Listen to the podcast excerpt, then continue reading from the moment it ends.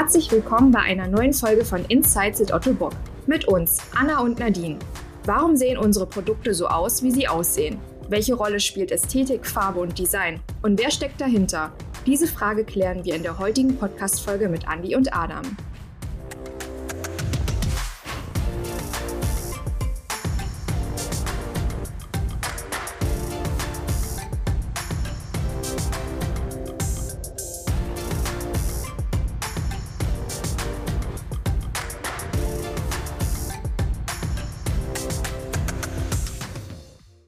Hallo, ihr beiden. Hey, hallo. Grüß hallo. Schön, dass ihr da seid und uns zu dieser spannenden Folge ganz viel Input geben werdet. Ich bin schon richtig aufgeregt. Ich glaube, Anna auch. Ja. Ich glaube, Anna, das gab es noch nie, dass wir zwei Wiener hier bei Insights at Otto Bock zu Gast haben, oder? Nee, und ich glaube, eine zweite Premiere ist auch, dass wir heute auch jemanden externes dabei haben, oder? Ja. Also quasi eine Special-Folge dadurch, dass wir uns ja auch alle vier noch gar nicht wirklich kennen und die Podcast-ZuhörerInnen ja auch nicht, stellt euch doch am besten einfach mal vor. Wir machen mal den Anfang mit Adam. Hey, ich bin Adam oder Adam Wesselis-Witschinski ist mein kompletter Name. Ja, ich mache Industrial Design seit 2000, äh, habe vorher in Wien studiert und auch handwerkliche Berufe gelernt äh, und betreue auch Otto Bock als Kunden schon seit einiger Zeit.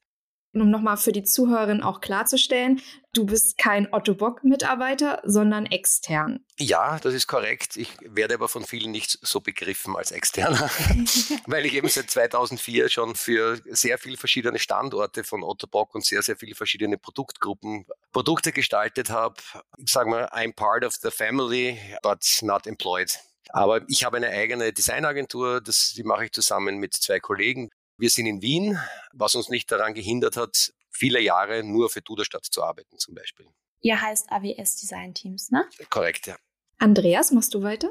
Ja, gern. Hi, ich bin der, bin der Andi. Äh, Andi, Andreas. Andreas ist oft zu förmlich, deshalb gern Andi. Ja, ich bin äh, relativ neu jetzt noch bei Otto Bock. Ist jetzt auch schon äh, einige Zeit her, dass ich Design studiert habe habe auch schon einige größere, kleinere Firmen auf dem Kerbholz und war dort immer als äh, der klassische Inhouse-Designer tätig, also nicht selbstständig wie jetzt zum Beispiel Adam und sein Team. Bei Ottobock bin ich seit jetzt ziemlich genau zwei Jahren. Und genau so haben Adam und sein Team haben wir uns kennengelernt und schätzen gelernt natürlich auch so wie, so wie Adam schon sagte, er ist, er ist part of the family, genauso wie seine Kollegen und sie leben und atmen Otto Bock und das ist sehr, sehr gut, ähm, jemanden da, dazu haben, der auch viel Erfahrung hat und mir dann als Otto Bock Frischling da ein bisschen unter die Arme greifen kann. So, jetzt kommen wir nämlich zum Großen und Ganzen und der Frage, die wir uns alle stellen, was genau ist denn eigentlich Industrial Design? Das werde ich tatsächlich oft gefragt, wenn ich sage äh, irgendwo, ich bin Industrial Designer, dann schauen die Leute meistens erst einmal wie ein Auto und, und sagen, wow, was ist das denn? Ey, cool. Und wenn ich dann mit meiner äh, parat gelegten Antwort um die Ecke komme, dann ist halt erstmal so, hm, okay, die sind dann meistens immer so ein bisschen erschlagen. Also ein Industrial Designer ist eigentlich jemand, der sich mit der Produktgestaltung auseinandersetzt. Also Industrial Design ist übersetzt Produktgestaltung und wir schauen, dass es eben industriell herstellbar ist. Also wir machen keine Einzelprodukte, also irgendeine schöne Skulptur, Vase, was auch immer, dann wären wir irgendwelche Künstler, sondern eben das, was Adam auch schon gesagt hat, dass man ein weites Know-how haben muss, das man dann mit einfließen lässt in seine Arbeit, dass die Dinge dann am Ende fertigbar sind und serienreif bei den Kunden landen und aber für die Kunden gestaltet sind. Also oft sind wir auch so ein bisschen die, die Anwälte der User, weil wir auch oft eben holistisch über diesen ganzen Einzeldisziplinen quasi, also jetzt, wir heben uns nicht darüber, über die anderen Menschen, aber wir versuchen eben ein bisschen auch den Überblick zu behalten. Und deswegen, wir gestalten zwar die äußere Hülle oder die Form von den Dingen, aber das ist das ja auch, was der Benutzer mitbekommt. Das heißt, er sieht auch das technische Innenleben äh, von dem Produkt nicht, sondern die Kontaktfläche oder den Kontakt, der möglich ist zwischen dem Benutzer und dem Produkt, der in unserem Fall sogar ein Ersatzteil ist für einen Menschen, für den sind wir zuständig und eben, eben auch im engen Austausch mit den technischen Entwicklern und natürlich auch äh, Marketing und Da müssen wir überall gut hinschauen und gut Ping-Pong spielen mit allen, allen Disziplinen. Oh ja, das berühmte Ping-Pong am Ende, bis es dann wirklich realisiert wird. Aber ich glaube, da werden wir gleich noch ein bisschen mehr dazu hören. genau, also so, aber zum Beispiel, also wie sich das Ding angreift, wie es zu den Menschen dazu passt, wie es bedienbar ist, auch wie ich es auflade zum Beispiel. Einfach diese ganzen einzelnen Handgriffe, die Menschen machen, wie halte ich einen Stecker? Wie stecke ich das an? Wie habe ich das Produkt am Körper oder nicht? Also es gibt so viele Einzelsituationen, die man mitbedenken muss, die eigentlich uns Designern dann auch sagen, wie soll das Produkt gestaltet werden. Das ist ja auch oft ein Vorurteil äh, Designer gegenüber, dem hat es eine coole Idee, dann macht er einen schnellen Sketch und seine Arbeit ist fertig und dann verdient er irgendwie zigtausend Euro für die zehn Minuten, die er diesen coolen Sketch gemacht hat. Das ist kompletter Bullshit. Und unsere Besprechung vorher, Andi, so einen schönen äh, Satz gesagt, wie man auch Industrial Design benennen kann. Ja, es ist im Grunde genommen ist es äh, 10% Part of the Fun und 90% Daily Hustle und wirklich harte Arbeit, dass das alles am Ende nicht verwaschen wird und dann halt irgendwie rauskommt. Da kommen wir dann gleich später nochmal dazu. Ich habe mal eine Zwischenfrage, weil von dem, was ihr jetzt gerade so erzählt habt, ist es ja wirklich total vielfältig und breit, um was ihr euch alles kümmert und auf was ihr so achten müsst. Der Beruf des Industrial Designers, ist das eine Ausbildung oder ein bestimmter Studiengang? Wie kommt man denn zu diesem Beruf? Ist es ein Studium? Ja. Es gibt manchmal auch so Art Fachschulen, mit denen man aber nicht wahnsinnig viel anfangen kann, würde ich sagen. Wenn man Produkte gestalten will, muss man eigentlich fast immer bis zum Master gehen. In drei Jahren schafft man es fast nicht zu lernen, weil es eben so viele Einzelsachen sind. Ja, es ist eigentlich ein Bachelor- und Masterstudium man kann das studieren, aber im Endeffekt, wenn man aus dem Studium rauskommt und bei der ersten Firma anfängt und Inhouse-Designer wird zum Beispiel oder bei der ersten Agentur anfängt, dann hat man noch einmal eine Studienphase, wo man sicher noch einmal so viel lernt wie im ganzen Studium. Oh, Wahnsinn kann ich mich nur anschließen. Es ist tatsächlich so, dass man bei Adam ist es ja auch so, dass er ein Handwerk mal gelernt hat und dann einfach gemerkt hat, hey, okay, da sind vielleicht Dinge, die ich bei dem Produkt anders machen würde oder das fällt mir auf. Und ich glaube, man muss das so ein bisschen im Blut haben, dieses Problem-Solver-Gehen, also Probleme lösen und neue Wege aufzeigen ist schon ein großer Teil davon. Nicht nur so wie Adam schon gesagt hat, so hier, wir machen eine Idee und das ist jetzt der Riesenwurf, mit dem man jetzt Millionär wird auf einmal. Das ist, glaube ich, ein weit verbreiteter Irrglaube, wenn man die ganzen Design-Koryphäen irgendwo am Himmel sieht. Das, was der Andi jetzt gerade gesagt hat, das Problem Solver ist eine wirklich ganz, ganz wichtige Sache. Also wenn man sich emotional so vorstellt, äh, viele Leute, wenn sie ein Problem sehen, denken sich, oh, was, was, es ist schon wieder ein Problem. Wir freuen uns, dass es ein Problem gibt. Probleme sind für uns wirklich das A und O eigentlich unserer Arbeit, weil es gibt überall Probleme und wir haben auch bei vielen Sachen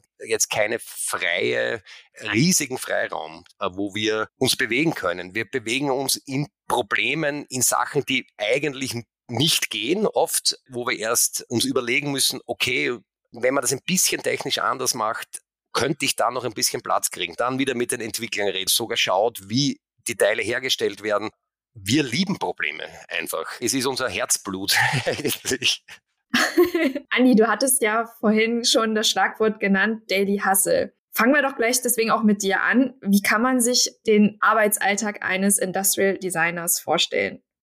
Es ist, wie, so wie schon gesagt, man ist sehr interdisziplinär unterwegs und oftmals fragen mich dann Kollegen, wenn sie mich am Gang hinunterflitzen sehen, so, wie, du hast dein iPad nicht unterm Arm, äh, hier, wo bist du jetzt gerade unterwegs? Also es ist viel, viel Abstimmung. Also es ist egal, ob das jetzt mit Kollegen aus dem Engineering ist, mit Leuten aus dem Produktmanagement, Marketing ist, ist teilweise auch ein bisschen dabei.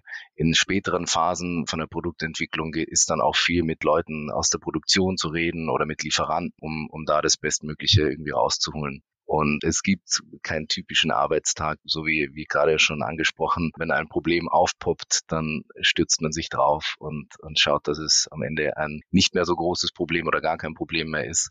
Also ich könnte nicht sagen, ich, ich fange um neun Uhr an, 9.30 Uhr gehe ich Kaffee trinken, nachdem ich meine E-Mails gecheckt habe, dann setze ich mich hin und bastel irgendwas am CAD-System herum oder, oder ich mache ein paar Skizzen oder irgendwelche tollen Überlegungen oder so. Ich glaube, oftmals stellt man sich das auch so ein bisschen idealisiert vor, aber das ist teilweise dann doch der Daily Hustle eben.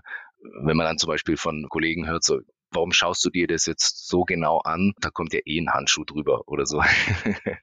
das sind so die, die Sachen, äh, wo man dann schon sich denkt, okay, nächstes Problem, wir klären das. Wir schauen eigentlich tagtäglich, dass die Produktentwicklung weiterläuft und da dann auch schauen, dass die User oder die Benutzer oder Kunden in dem Sinne dann da nicht aus dem Auge verloren werden. Ja, also das, was der Andi vorhin gesagt hat, dass 10% Spaß und 90% harte Arbeit. Zu diesen 10%, das kam auch anders, also wenn man es jetzt inhaltlich übersetzt in dem, was man tut, sind das quasi die Konzepte, auch die Analysen und das, wo man quasi die Basis für eine Gestaltung legt. Aber eben die 90 Prozent geht in Kommunikation, geht in Detailabstimmungen, Ausarbeitungen, Überarbeitungen sehr viel, weil wir erst auch dieses Ping-Pong angesprochen haben. Weil Entwicklung ist ja kein linearer Prozess. Es denkt sich erst wer was, dann macht wer was, dann wird es produziert. So funktioniert ja Produktentwicklung nicht. Also wenn man sich eine Spirale vorstellt und auf die mal draufklopft, und das ist, sind das dann einfach so Loops, die eigentlich immer weitergehen. Es geht schon weiter, aber muss wieder ein Stück zurückgehen, um wieder ein Stückchen weiterzugehen. Das heißt, man muss viele Kurven gehen, um eigentlich zum Ziel zu kommen und diese Kurven füllen unseren Tag oft sehr gut. Bestätige ich, ja.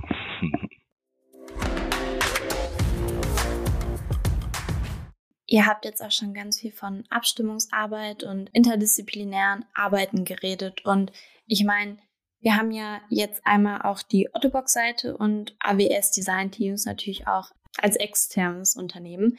Wie sind denn eigentlich Ottobock und AWS Designs zusammengekommen? Es ist schon einige Zeit her. Also unser erster Kontakt war 2004. Das war ein Workshop, ist eigentlich um einen Konzeptionsworkshop gegangen, also so out of the box thinking, wie man für Orthesen, also wie man so einen äh, Schienen-, Gelenks- und Schellenapparat, wie man aus Produkten, die sehr, sehr viel Handarbeit und Nacharbeit und Anpassungsarbeit brauchen, wie kann man das anders denken, wie kann man autoadaptive, also selbst anpassende Systeme denken äh, und solch. Und da bin ich mit eben den Orthetik-Entwicklern aus Duderstadt damals ja, zusammengekommen und die haben anscheinend auch äh, unsere Arbeit äh, so geschätzt, dass wir einfach dann noch Folgeaufträge bekommen haben. Damals war die ASM Orttätig relativ neu. Ja, und da sind einige Produkte dann mit Duderstadt daraus geworden. Was sind denn ASM? Äh, das ist, das sind fertige, oft Textile oder Teiltextile, Orthesen. Zum Beispiel, also ich hatte jetzt einen Wirbelbruch und brauche ein Korsett. Das heißt, dieses Korsett gibt es in zum Beispiel fünf verschiedenen Größen, also von Small bis X-Large. Ich kann dieses Produkt quasi mit ganz kleinen Anpassungen direkt zum Orthopädiefachhandel gehen und das im One-Stop-Shop kaufen und angelegt bekommen. Ah, okay. Ich habe, glaube ich, auf eurer Website auch gesehen, ihr habt da auch schon irgendwie einige Preise so mit Ottobock-Produkten oder in Zusammenarbeit mit Ottobock bekommen. Und welche Produkte habt ihr denn so schon zusammen verwirklicht und wie kann ich mir das vorstellen? Also kommt Ottobock dann auf euch zu und sagt, hey, das und das ist der Plan, designt das mal oder wie ist da so der Workflow bei euch? Wir geben uns selbst keine Aufträge, das ist, das, das können wir nicht. Ja, natürlich muss Otto Bock auf uns zukommen. Es gibt neue Entwicklungsprojekte, also es gibt ja auch bei Entwicklungsprojekten verschiedene Projektphasen. Also oft ist sie noch kein Entwicklungsprojekt. Ich weiß nicht, wie heißt das vor, Andi, schnell, bevor das ein, ein wirkliches Entwicklungsprojekt wird? Im Research findet das dann statt. Also vom Research geht es dann irgendwann mal ins Engineering. Genau.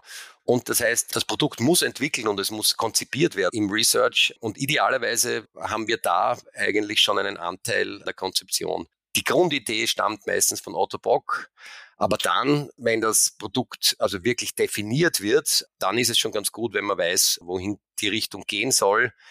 Und dafür gehören halt verschiedene Arbeitspakete auch von Industrial Design, also von uns und mit dem zusammen dann gemacht. Ich würde gleich auf diese ganzen verschiedenen Phasen eingehen bevor es auch wir den Auftrag bekommen, eigentlich immer mit einem Briefing. Da drinnen in dem Briefing ist eigentlich idealerweise so genau wie möglich definiert, was Otto Bock will. Was muss das können? Wen will man ansprechen? Welche Produkte löst es unter Umständen ab? Wer ist der Mitbewerb? Zum Teil auch schon technische Anhaltspunkte, würde ich mal sagen. Also wir stellen dann ein Angebot, das wird dann hoffentlich beauftragt und dann geht's rein eben in die Analyse, von der technische Analyse in eine auch Konkurrenzanalyse, auch im Idealfall auch eine User Experience, das heißt mit potenziellen oder wirklichen äh, Usern dieser Produktgruppe dann wirklich auch Workshops machen, um drauf zu kommen, auch was sind deren wirkliche Probleme. Manchmal vergräbt man sich in irgend, also wir in irgendwelchen ästhetischen Fantasien oder Annahmen und manchmal haben die ganz andere Probleme, an die wir gar nicht gedacht haben. Also zum Beispiel eins, so ein wichtiges Ding ist Ladungssicherheit für einen mechatronischen Prothesenträger. Der wichtigsten Sachen ist für diesen Prothesenträger, dass er Sicherheit hat. Ja, und dann fangen eigentlich diese ästhetische, äh, konzeptionelle Arbeit also das Konzept an und da macht man meistens verschiedene Richtungen, weil der Mensch ist ja nicht der eine wie der andere. Junge, alte Frauen, ganz, ganz verschiedene Nationen und die müssen wir alle abholen. Genau, das war jetzt der Fun, das war die 10% Fun. da, noch, da kommen noch 90%.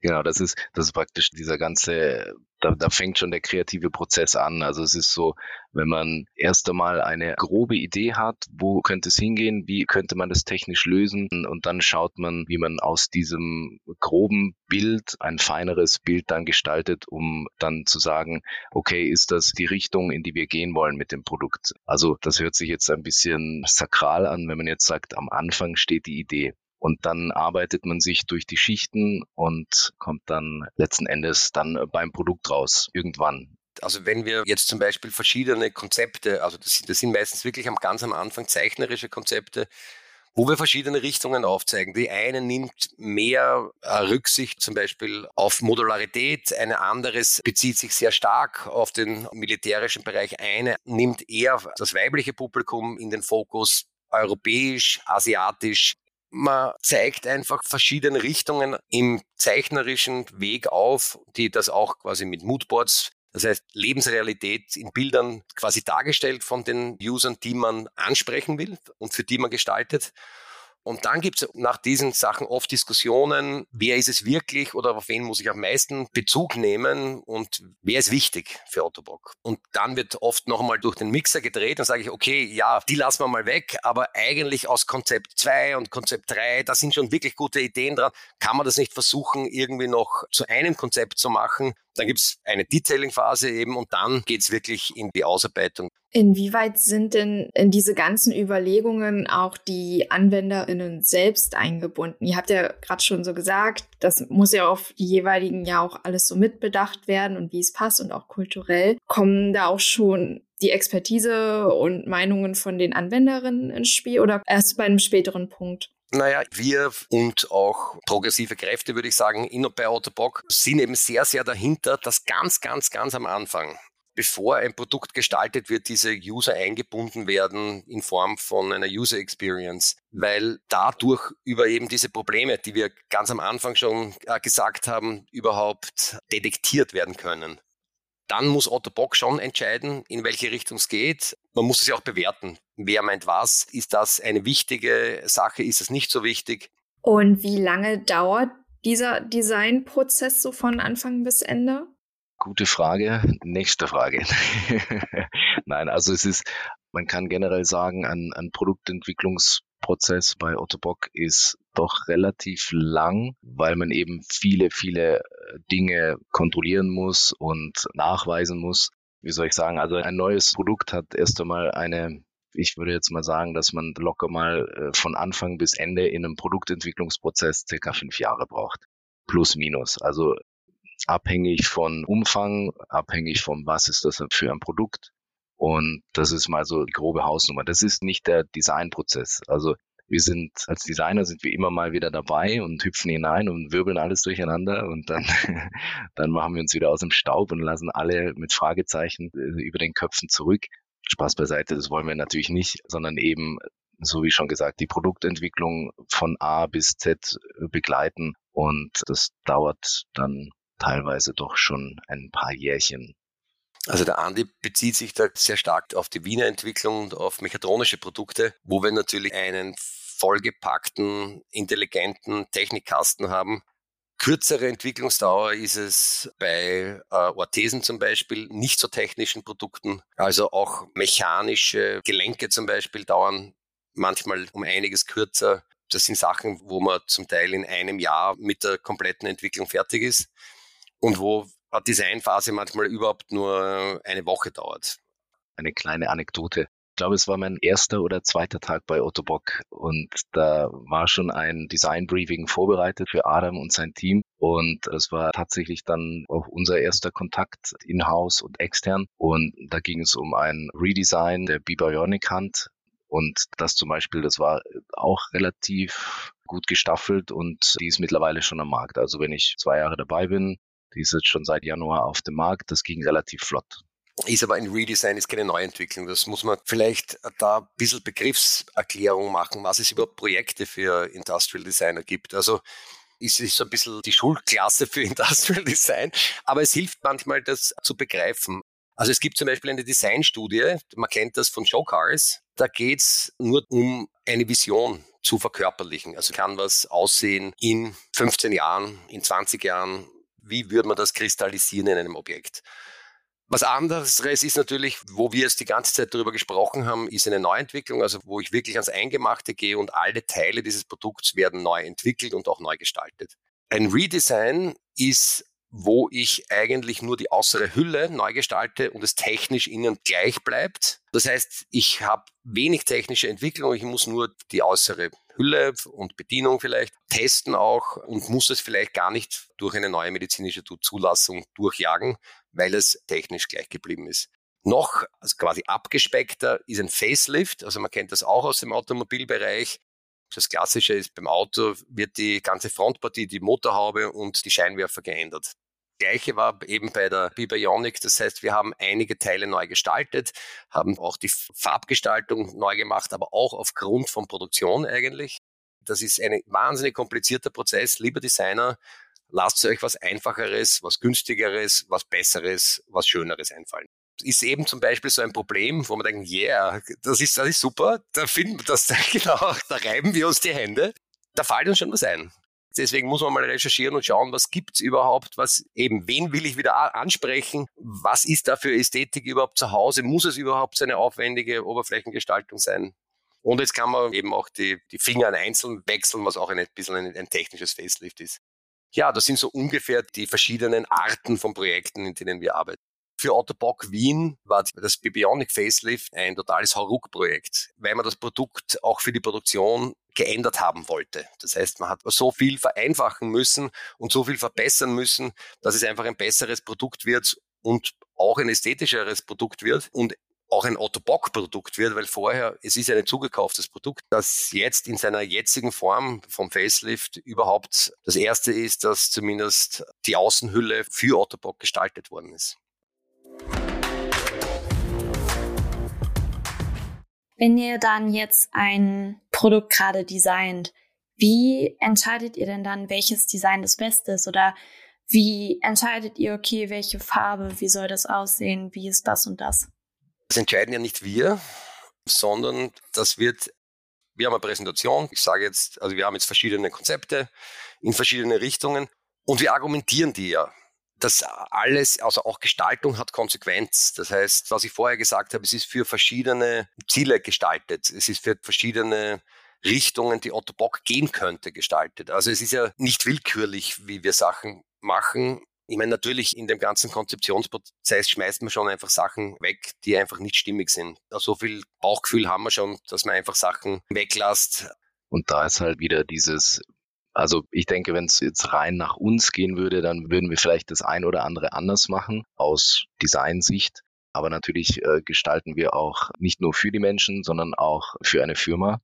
Und da ist natürlich auch so, dass viele Gremien dann die Produktvorschläge dann präsentiert werden müssen und äh, durchlaufen und dass dann auch praktisch jeder, jeder sich abgeholt fühlt und dann am Ende sagt, jo, alles klar, so, so gehen wir. Und das ist unser neues Produkt. Wie zeigt sich in euren Designs Human Empowerment? Das Human Empowerment ist im Grunde genommen das, was wir schon angesprochen haben. Es ist dieses tägliche Ringen um den Anwender nicht aus dem Fokus zu verlieren. Ähm, Anwender, Anwenderin. Und Human Empowerment ist ich würde jetzt nicht sagen, hier, guck, dieses Element sagt, yeah, ich bin äh, powerful und ich sage jetzt den Anwender, Anwenderin, dass er damit Superheldenkräfte hat auf einmal. Viel wichtiger ist, dass die Akzeptanz von den Benutzer, Benutzerinnen einfach gesteigert wird, weil es bringt einem nichts, ein schönes Produkt zu haben, das nicht funktioniert.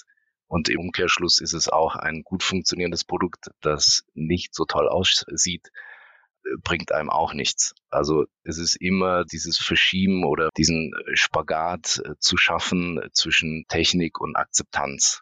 Und ich glaube, das ist ein großer Vorteil auch von Otto Bock, dass sie da Wert drauf legen. Ein Flyer von Adam und seinem Team, der steht bei mir am Platz.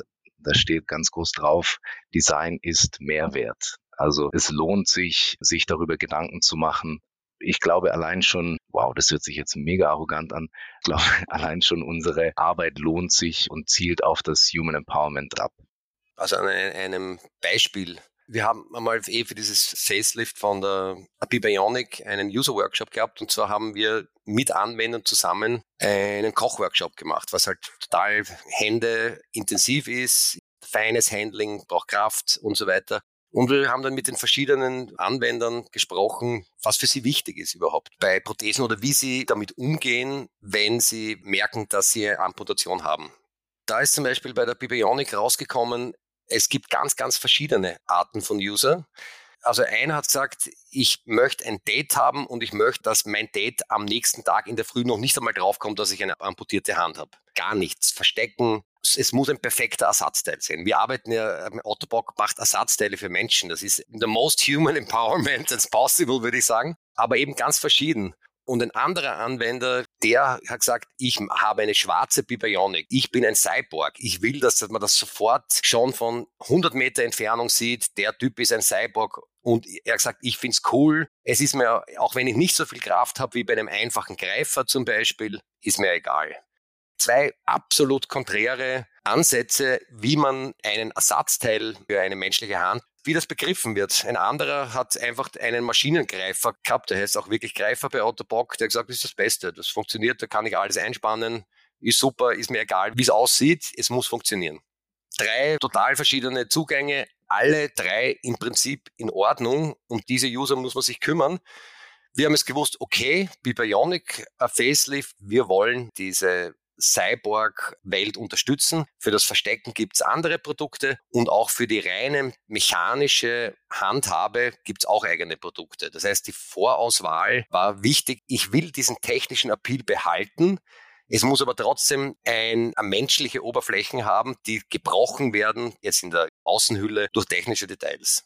Aber wie nah liegt denn jetzt eigentlich Technik, Innovation und Ästhetik beieinander? Weil wir haben ja schon ganz viel gehört, okay, so ein Produkt muss designt werden. Es muss aber auch darauf geachtet werden, wie das aussieht. Es muss aber ja auch irgendwie innovativ sein, weil es ist ja eine Problemlösung. Es ist, ich würde sagen, eine klassische Dreiecksbeziehung. Wenn man das so sich überlegt, also ich persönlich sehe das Technik und Ästhetik und Innovation, diese Dreierverbindung, nicht als losgelöst voneinander, weil das ist genauso wie unser menschliches Hirn. Ja, also das eine ist logisch rational, das andere ist äh, kreativ und emotional. Und trotzdem steckt das alles in einem Körper. Wenn man dann sagt, okay, der Körper ist die Innovation aus dem, was hier oben passiert und man überträgt das auf ein Produkt, dann sind wir ein super Produkt. Ich meine, die Innovation passiert, ist ja eigentlich ein bisschen der Outcome. Im Endeffekt sagen wir, Ästhetik ist Design zuständig. Technik müssen wir begreifen, verstehen, beeinflussen können. Und wenn diese Sachen perfekt zusammenpassen, dann passiert Innovation. Also ich würde sagen, das ist doch ein schönes Schlusswort, um auch diese Folge zu beenden. Anna und ich haben, glaube ich, sehr, sehr gute Einblicke in die Materie gewonnen. Ihr habt sehr ausführlich gesprochen darüber, worüber ich auch sehr dankbar bin. Wir haben gute Zeit rumgebracht, sehr informative Zeit. Daher Adam und Andi, vielen lieben Dank. Und ich verabschiede mich schon mal von euch beiden und gebe deswegen auch das letzte Wort wie immer an Anna. Genau, ganz lieben Dank auch von meiner Seite und an unsere Zuhörerinnen und Zuhörer folgt uns gerne auch bei Instagram at ottoborg-karriere und abonniert unseren Podcast, um keine Folge mehr zu verpassen.